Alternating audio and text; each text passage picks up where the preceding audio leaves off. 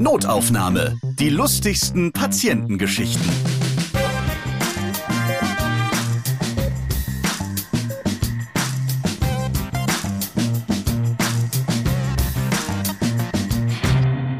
Moinsen! Ich schicke euch hiermit fröhliche Grüße durch euren Kopfhörer in euer linkes und rechtes Ohr. Ich bin Ralf Potzus und bei diesem Podcast erzählen Mitarbeiter und Mitarbeiterinnen aus dem Gesundheitswesen von ihren lustigen Begegnungen, die sie mit den Menschen haben, welche sie behandeln. Und übrigens, wer neben dem Podcast noch mehr lustige Geschichten aus Krankenhäusern und Arztpraxen auch mal lesen möchte, den empfehle ich das neue Notaufnahmebuch. Das gibt's überall, wo es Bücher gibt. Zum Beispiel auch direkt mit dem Link in den Shownotes dieser Podcast-Folge. Ja, dann könnt ihr euch dann von A wie Allgemeinmedizin bis Z wie Zahnmedizin durch sämtliche medizinische Fachrichtungen durchlachen. Es gibt im Buch auch das Kapitel Geleaste Schwester und Pfleger auf Abruf. Und auch in dieser Podcast-Folge habe ich einen Gast aus diesem medizinischen Bereich. Ihr hört in dieser Folge hin und wieder Namen von Patienten und Patientinnen. Wie immer achten wir auf den Datenschutz. Diese Namen wurden für den Podcast geändert. Hallo Kerstin Meinert aus Mittelfranken. Liebe Grüße nach Heilbronn. Hallo Ralf. Was machst du genau im Gesundheitswesen? Dich kann man ja leihen. Ja, ich werde ausgeliehen von Kliniken, die Pflegenotstand haben, die den Dienst nicht mehr abdecken können, die die Leute nicht mehr versorgen können. Die wenden sich an meine Firma und dann werde ich dorthin geschickt.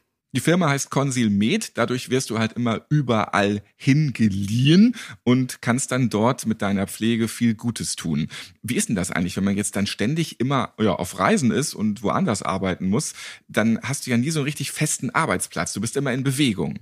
Das ist äußerst spannend sogar. Ich lerne tolle Teams kennen, ich lerne neue Kliniken kennen, neue Städte, neue Menschen.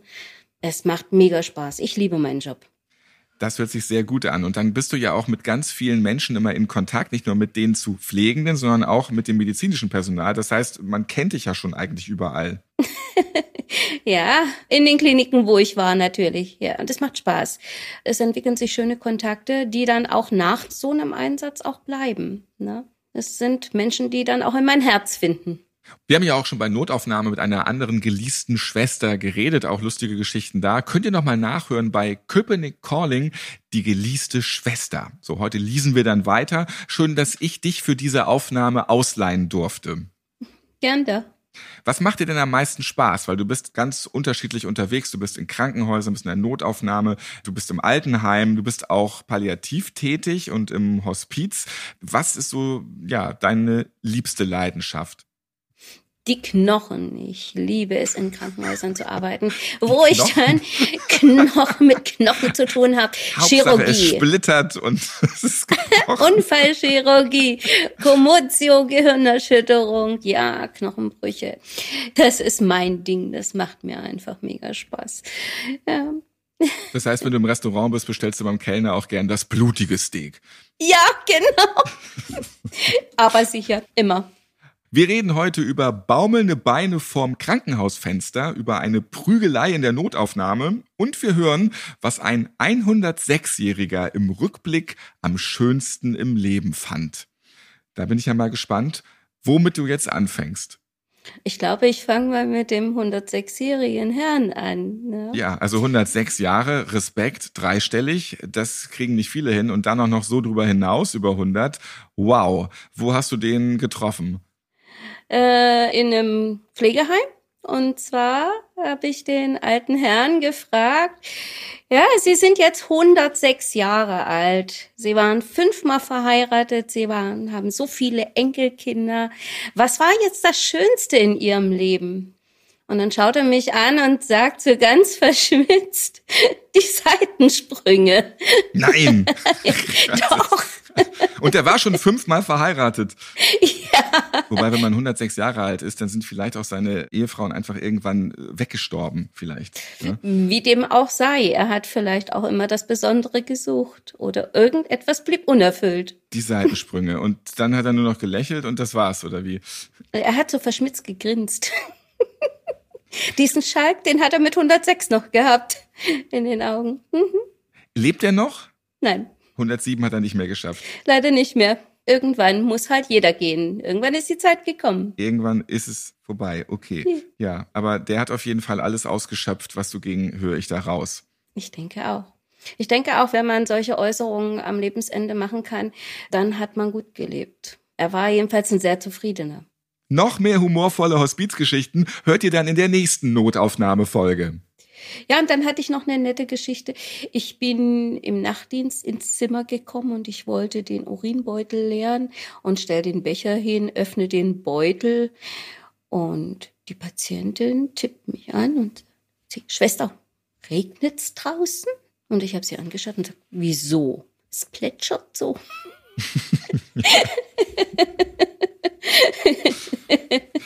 Wach geworden vom eigenen Regen. genau. Weitere geleaste Schwestergeschichten aus dem Krankenhaus.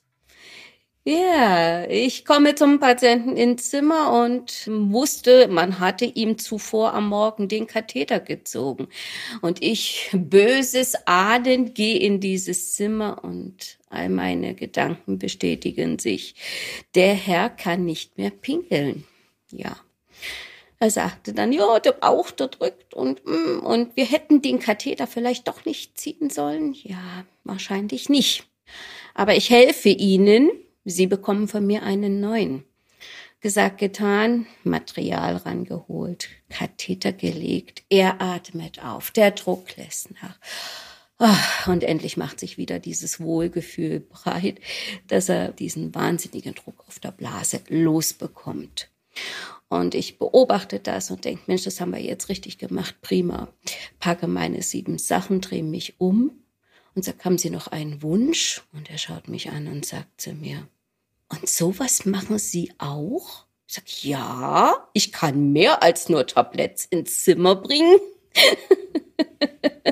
ich kümmere mich auch ohne rum. ja, richtig. Hast du noch mehr Uringeschichten, wo wir gerade dabei sind? Ne? Nein, aber sowas ähnliches. Was ist denn ähnlich wie Urin? Ich bin gespannt. Duschtag. Herr Meier, heute ist Duschtag. Sie können schon mal vor in die Dusche gehen. Ich komme gleich nach. Da muss ich ganz kurz fragen, ähm, ist nicht jeden Tag Duschtag oder nur immer einmal mittwochs? So in etwa.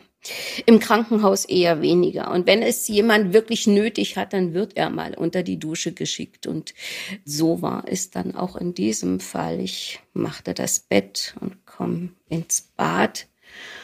Und er starrt mich an, er sucht meinen Blick. Und ich denk, oh je, und in dem Moment, als er meinen Blick hat, reißt er mit einer Wucht seinen Bademantel auf. Ich war erstarrt zur Salzsäure. Wie so eine, ja, stand da und war völlig sprachlos. Es hatte sich da sehr viel bei ihm getan. Ich war so fassungslos, dass ich das Weite suchte.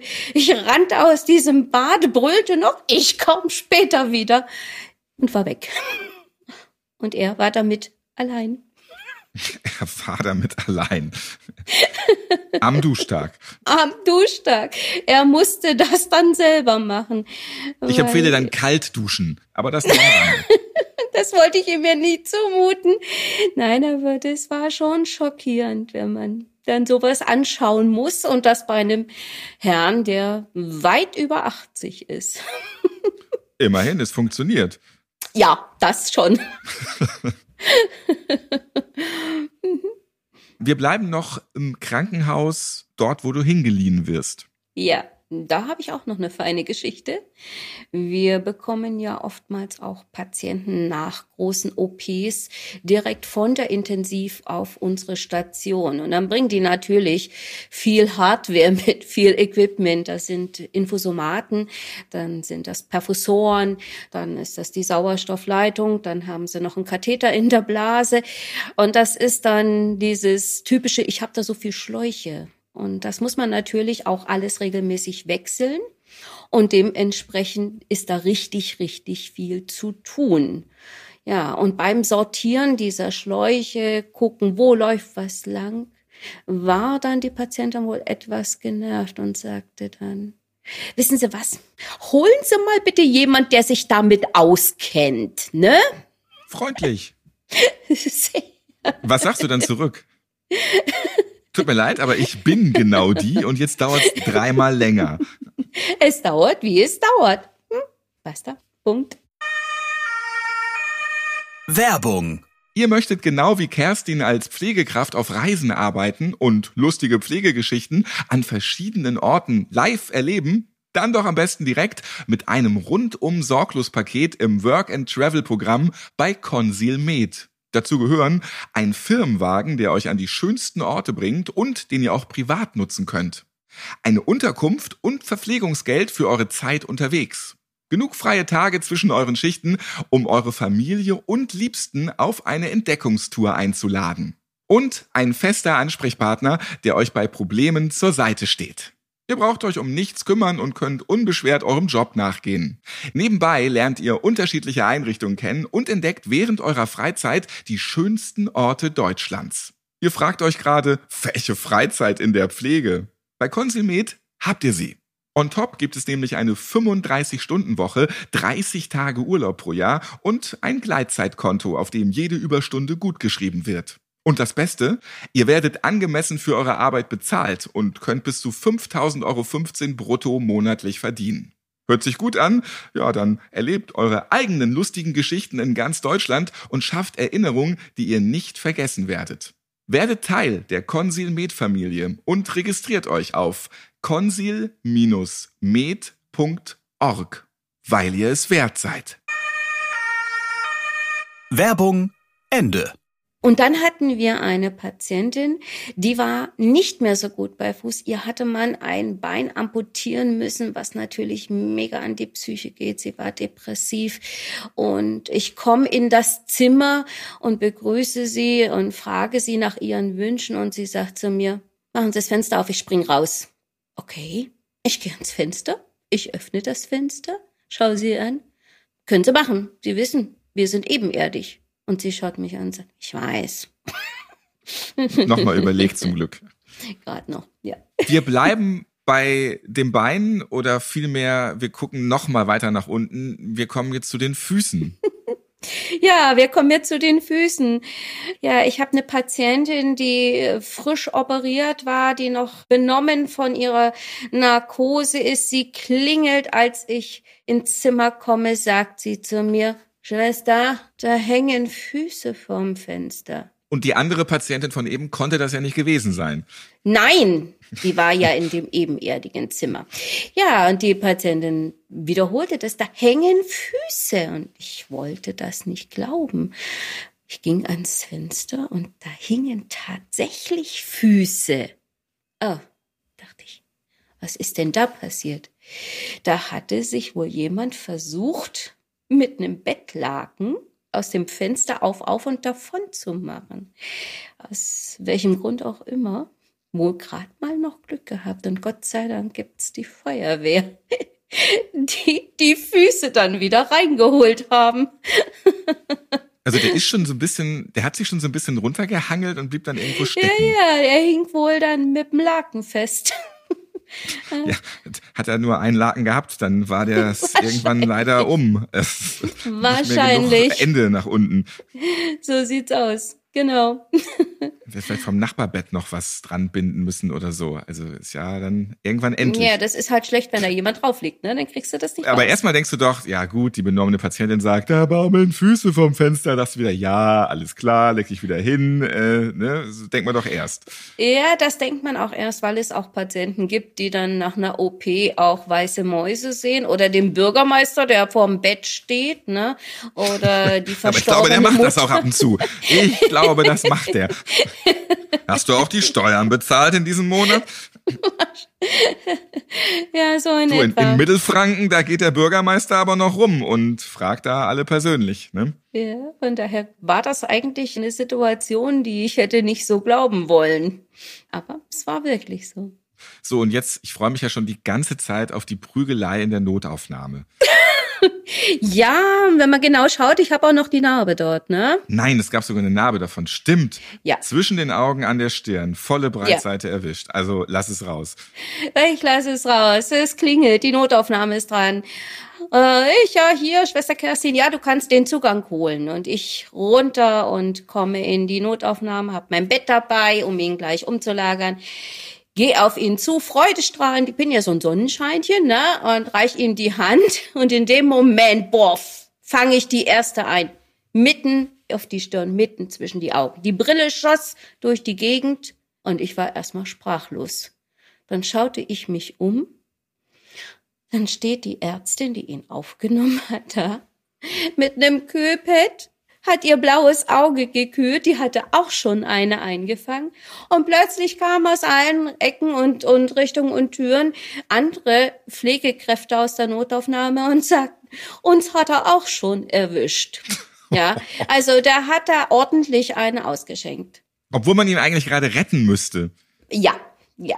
Ja, und ich denke mal, das war im Krankentransport nichts anderes. Gut, wie kriegen wir diesen aggressiven Mann jetzt in dieses Bett, von der Liege ins Bett?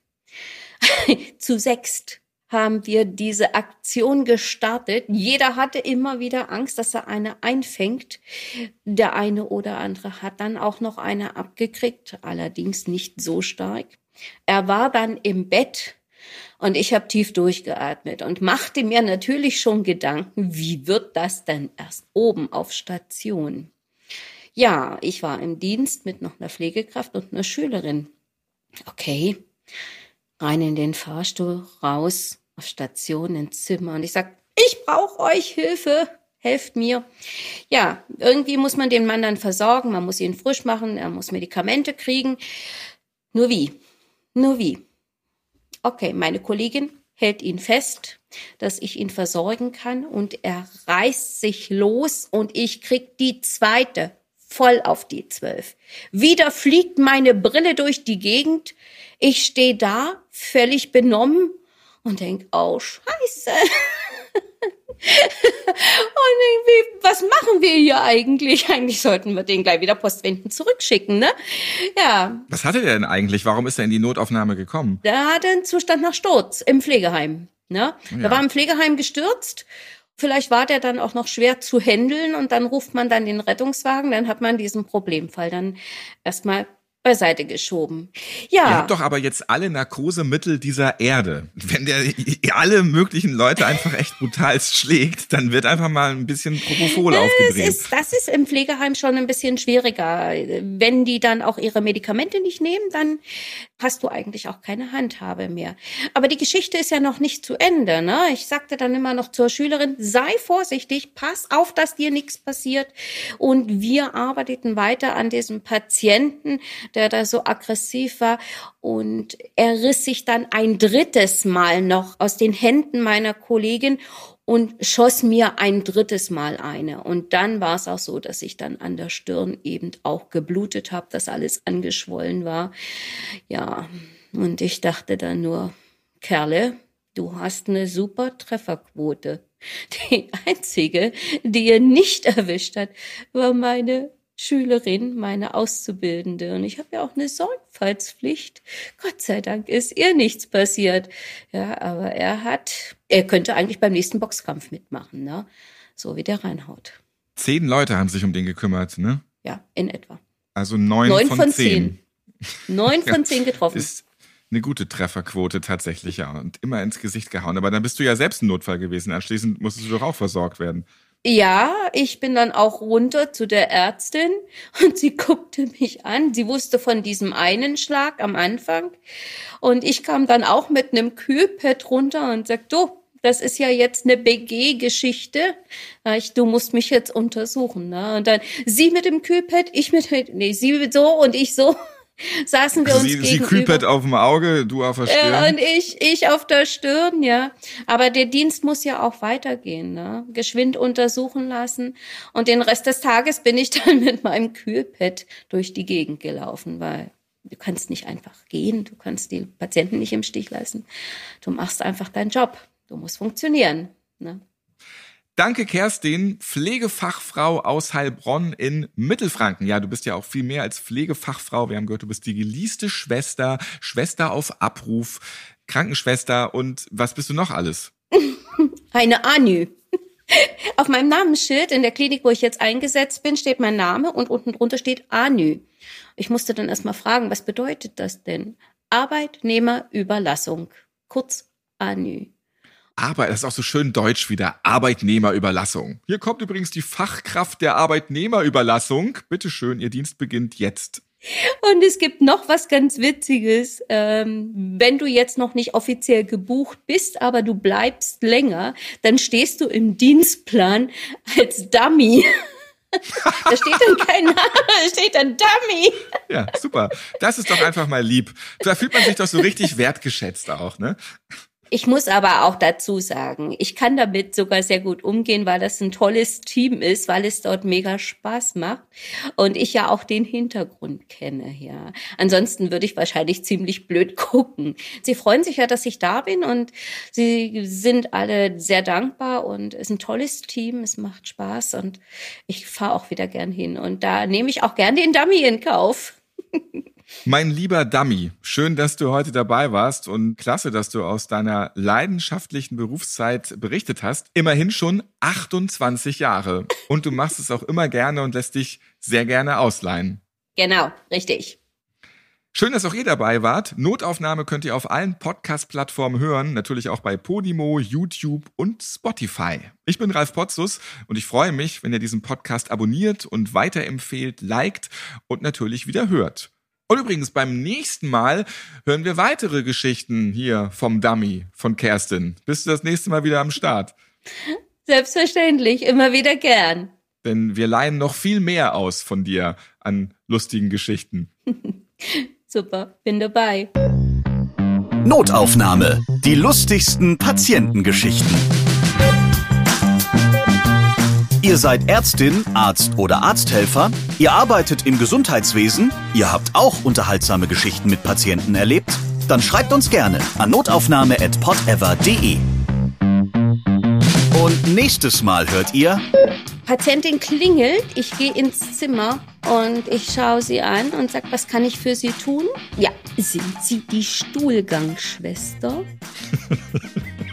ja, bin ich auch. Und schon wusstest du, was du zu tun hast.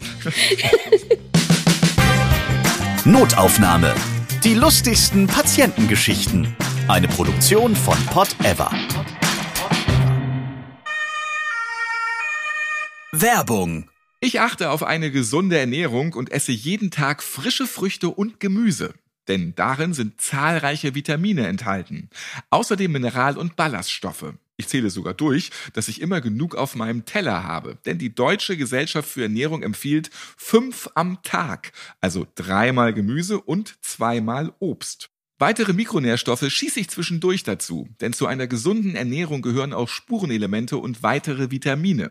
Ich möchte meine Tagesenergie nämlich nicht verlieren, meinem Körper soll nichts fehlen. Und beim stressigen Arbeitstag mit Aufnahmen, Produktion, Meetings, Reisen und kreativem Schreiben kann eine ausgewogene Ernährung auch mal auf der Strecke bleiben.